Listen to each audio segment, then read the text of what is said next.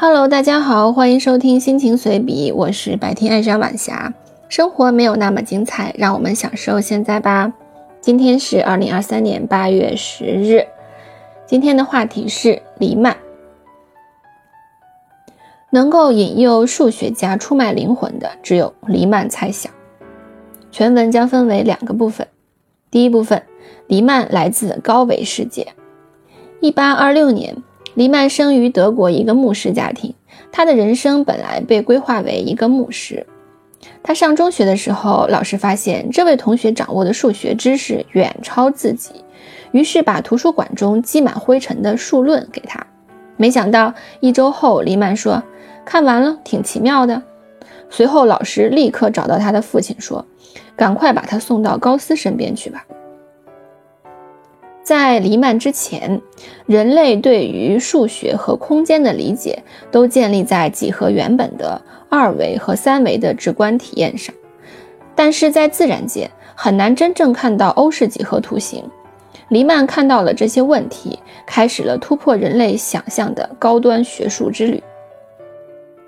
黎曼提出高维空间的数学理论，还推断出电力、磁力、引力。都是由看不见的褶皱引起的，力本身并不存在，只是由几何畸变引起的明显结果。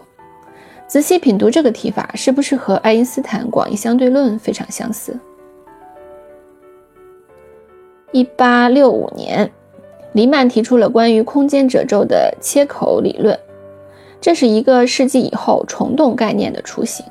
二零一五年的电影《星际穿越》中，男主人公进入五维空间，与女儿进行超时空对话，也是黎曼高维概念的一个形象展示。插播一个关于维度的花絮，在《三体》的终章《死神永生》中有详细的关于四维空间或者说四维泡泡的详细描写。任何东西都不能挡住它后面的东西，任何封闭体的内部也都是能看到的。在三维世界里，人类的视觉面对的是有限细节。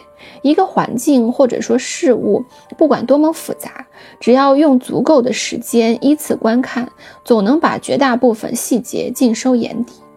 但从四维看三维时，原来封闭和被遮挡的一切都平行列出来。便显露出无限的细节，会产生令人眩晕的深度感。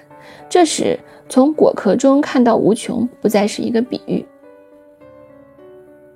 在《生活大爆炸》中，希尔顿是理论物理学家，他研究的内容有弦理论，认为宇宙的基本单元不是粒子，是因为弦在空间运动才产生了各种粒子，各种不同的粒子只不过是弦运动。的不同方式而已。世界中所有发生的一切相互作用，所有的物质和能量都可以用弦的分裂和结合来解释。而超弦理论属于弦理论的一种，是一种引进了超对称的弦论，其中指物质的基石为十维时空中的弦，十维空间即九个空间维度和一个时间维度。有没有感觉脑袋要炸裂了？这些概念完全超乎常人的想象，我只能作为旁观者参与一下。第二部分，黎曼猜想的意义。一八五九年，黎曼随手丢下了一个猜想，这个猜想是存在一类对素数分布规律有着决定性影响的黎曼函数非平凡零点，所有非平凡零点都位于负平面上的直线上，数学家把这条直线称为临界线。这个猜想看似简单，但是证明起来十分困难。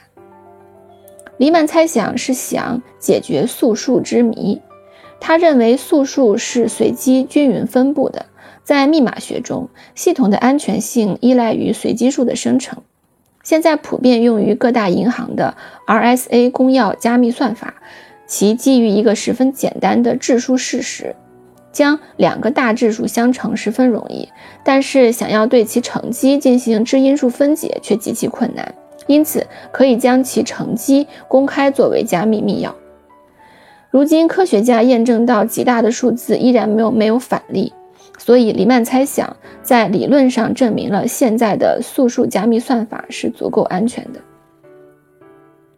关于黎曼猜想的证明，历时一百多年，历经无数高智商的数学家，直到二零一八年九月二十四日，著名数学家阿蒂亚向全世界展示了黎曼猜想证明过程。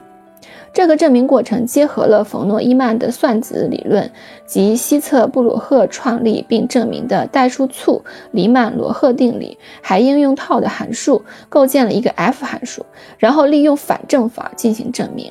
但是，关于套的函数本身的正确与否，学术界还需要时间进行考究。虽然还没有权威数学家质疑这个证明，但是至少是黎曼猜想的一个解题新思路。其实，阿蒂亚只解决了复数域上的黎曼猜想，有理数域的黎曼猜想还需要研究。如果黎曼猜想被证伪，那么，基于其上的一千多条数学命题，绝大多数都将成为陪葬品，将直接影响以黎曼猜想作为前提的数学体系。好了，今天的致敬科学家第三期黎曼的故事我们就说到这里。感谢公式之美的精彩绝伦的论述，让我们下期爱因斯坦再见。